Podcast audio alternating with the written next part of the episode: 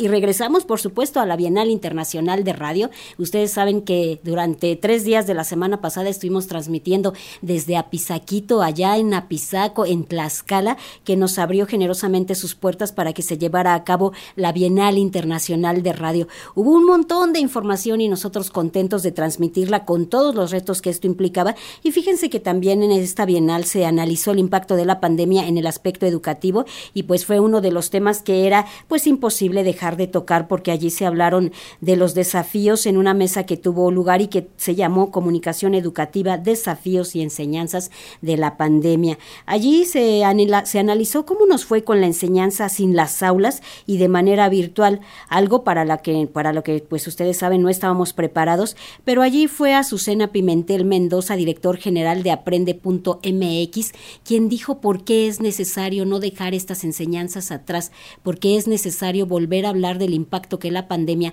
tuvo entre las niñas los niños, los adolescentes y todo lo que ello generó. Vamos a escuchar lo que dijo Azucena Pimentel.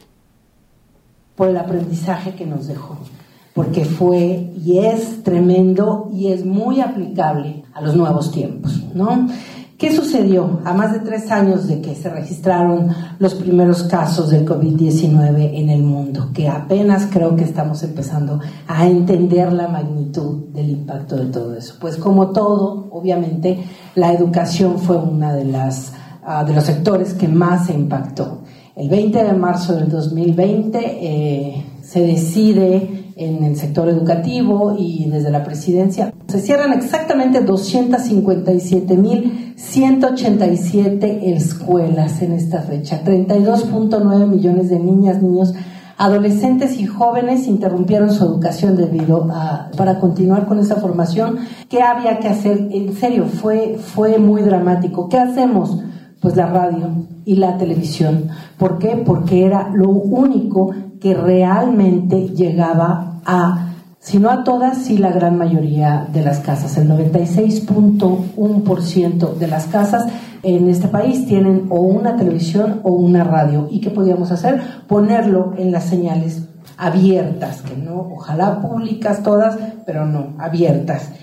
Desde la Secretaría de Educación Pública ya teníamos la experiencia de más de cinco décadas de la telesecundaria y el telebachillerato. Esto es de la producción de las clases o la educación a distancia. Sin embargo, no era suficiente porque no contábamos con los antecedentes similares, por ejemplo, para hacer clases para preescolar, ¿no?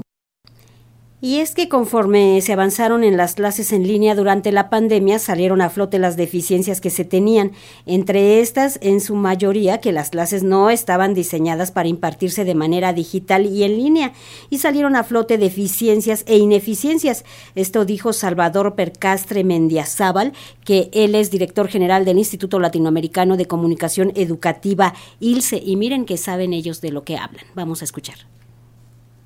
Una de las eh, primeras y rotundas evidencias de este ejercicio mediático, pese a los esfuerzos realizados por maestras, maestros y directivos de los diversos sistemas educativos, fueron, al menos en América Latina, una relevante serie de ineficiencias y deficiencias de los sistemas educativos en sus diferentes contextos. Tres elementos cruciales de esas anomalías en cuanto a la educación en línea fueron la baja cultura digital o competencia digital de los educandos y en muchos casos de los propios profesores. Esto es una realidad, no solamente de maestras y maestros. Todo el mundo no teníamos conocimientos acerca de la comunicación digital y mucho menos de la educación eh, digital. Las débiles infraestructuras y conexiones electrónicas para acceder al ciberespacio, así como la carencia de dispositivos electrónicos para la navegación e incluso para el acceso a la televisión y a la radio. Hay un 70% en las zonas urbanas de penetración o de accesibilidad a Internet,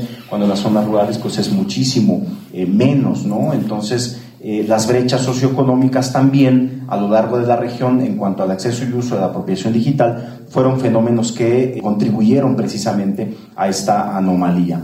lo anterior, pese a los esfuerzos realizados durante mucho tiempo, ejemplo, por instituciones como el ILSE, entre muchas otras como aprende.mx, bosqueja la complejidad de la realidad educativa en nuestros estados, en nuestros países, frente a retos inéditos y devastadores como la pandemia del COVID-19. Salvador Percastre Mendizábal, director del ILCE, también habló de cómo la pandemia no solo causó enfermedad y muerte, también eh, aumentó el desempleo y la violencia. Esto dijo al respecto. Vamos a escucharlo.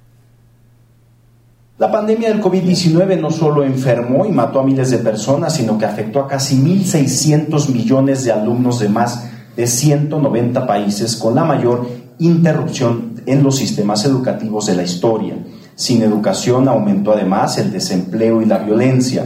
Los cierres de escuelas y otros centros de enseñanza afectaron el 94% de estudiantes de todo el mundo, siendo el 99% de ingreso bajo y mediano bajo.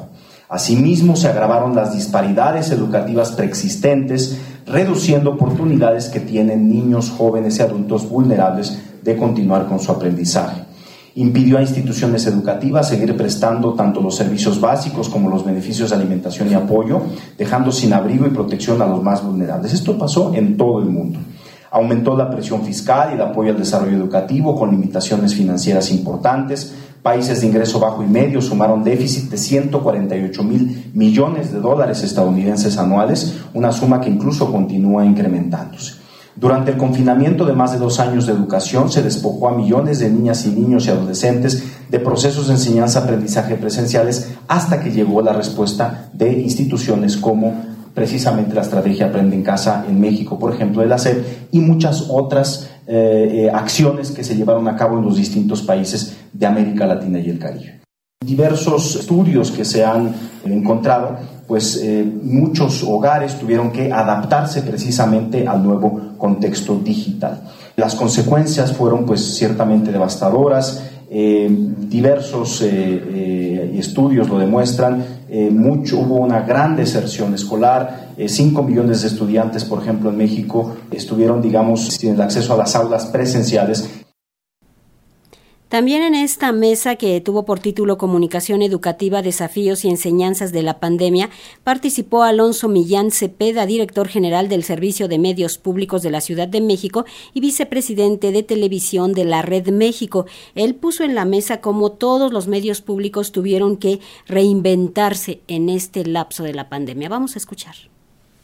Que los medios públicos en este contexto fueron una de tantas cosas que se reinventaron para tener acceso a este tipo de conocimientos. Ese gran medio llamado la televisión se da en una combinación de lenguajes, de narrativas, de prácticas, experiencias en un montón de hogares, sobre todo en América Latina. Está medido, está estudiado. Es un ritual escuchar un radio, escuchar o ver la televisión. Tiene su, su potencial, su impacto.